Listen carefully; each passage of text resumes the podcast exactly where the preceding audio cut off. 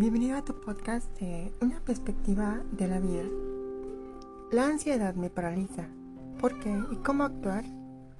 De blog La mente es maravillosa, escrito por la psicóloga Sharon Laura Capeluto.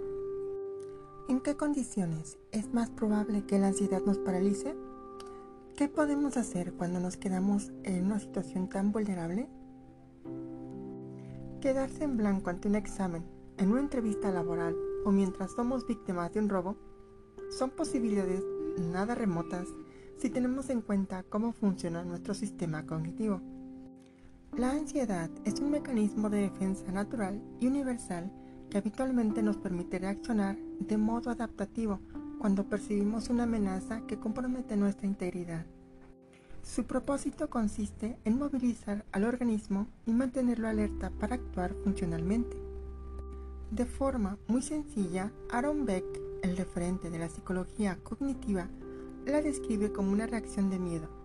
Pero, ¿qué sucede cuando la ansiedad desborda ciertos límites? En este caso puede dejar de cumplir su función adaptativa y tener efectos disfuncionales sobre nuestro cuerpo y mente. Me refiero a que la ansiedad puede paralizarnos, tanto física como cognitiva y emocionalmente, cuando la experimentamos en niveles altos. Los pensamientos intrusivos pueden alimentar la ansiedad. Cuando la ansiedad lleva al bloqueo. El bloqueo mental es uno de los síntomas más frecuentes en la ansiedad excesiva y puede manifestarse en los contextos más variados, en el trabajo, en la universidad, entre amigos e incluso en una cita romántica. Resulta frustrante detectar que nuestra mente se ha quedado en blanco y que no somos capaces de pensar, hablar o desenvolvernos como de costumbre. Los pensamientos intrusivos suelen aparecer en estos momentos y complicar más las cosas. ¿Qué me está pasando? ¿Olvidé todo lo que había estudiado? Soy un desastre. No soy capaz de concentrarme.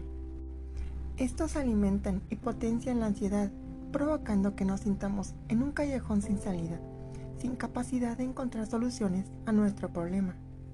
En esos casos nos sentimos incapaces de pensar con claridad, organizar nuestros pensamientos, sacar conclusiones o tomar decisiones. A su vez, la somnolencia mental puede ir acompañada de síntomas y sensaciones corporales, como la sensación de estar inmovilizado. Como hemos visto, la ansiedad adaptativa nos predispone a llevar a cabo acciones rápidas para intentar alejarnos del peligro. Cuando nos paraliza, nos suceden cosas que no podemos hablar en público, tener dificultad para incorporar y memorizar información nueva o podemos ser incapaces de salir corriendo si un animal nos persigue.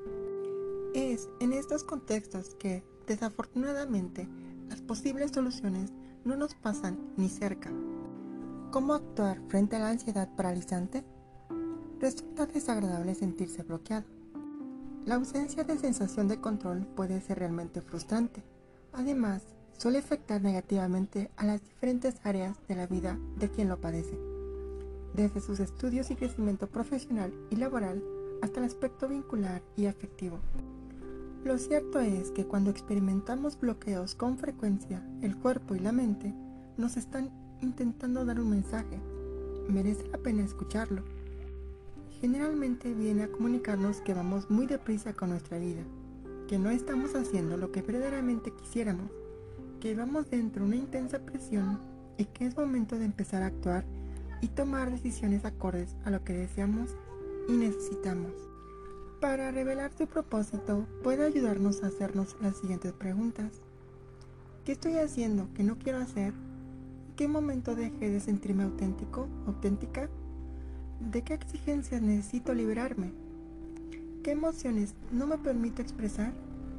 ¿Estoy viviendo como quiero vivir? ¿Qué aspectos de mi vida quisiera transformar? Una vez que descubrimos aquello que la ansiedad quiere decirnos y generamos los cambios necesarios, ella puede retirarse de nosotros. Es posible aprender a gestionar la ansiedad con dedicación, paciencia y acompañamiento profesional y especializado. La ansiedad nos indica que es necesario parar para reflexionar sobre nuestra vida. Tratamiento específico. La terapia de aceptación y compromiso se considera una de las mejores opciones para tratar este tipo de problemáticas. Esta terapia te ayudará a identificar y superar los bloqueos por ansiedad a partir de la aceptación de tus emociones sin oponer resistencia ante ellas. En definitiva, se trata de adquirir herramientas para afrontar la ansiedad y potenciar el bienestar. En términos generales, existen algunas pautas que pueden ayudarte con esos problemas a la par de que realizas un tratamiento psicológico. Conectar con tu respiración, practicar mindfulness, tomar descansos, hacer deporte o yoga, mantener una alimentación saludable e identificar tus pensamientos y emociones. thank you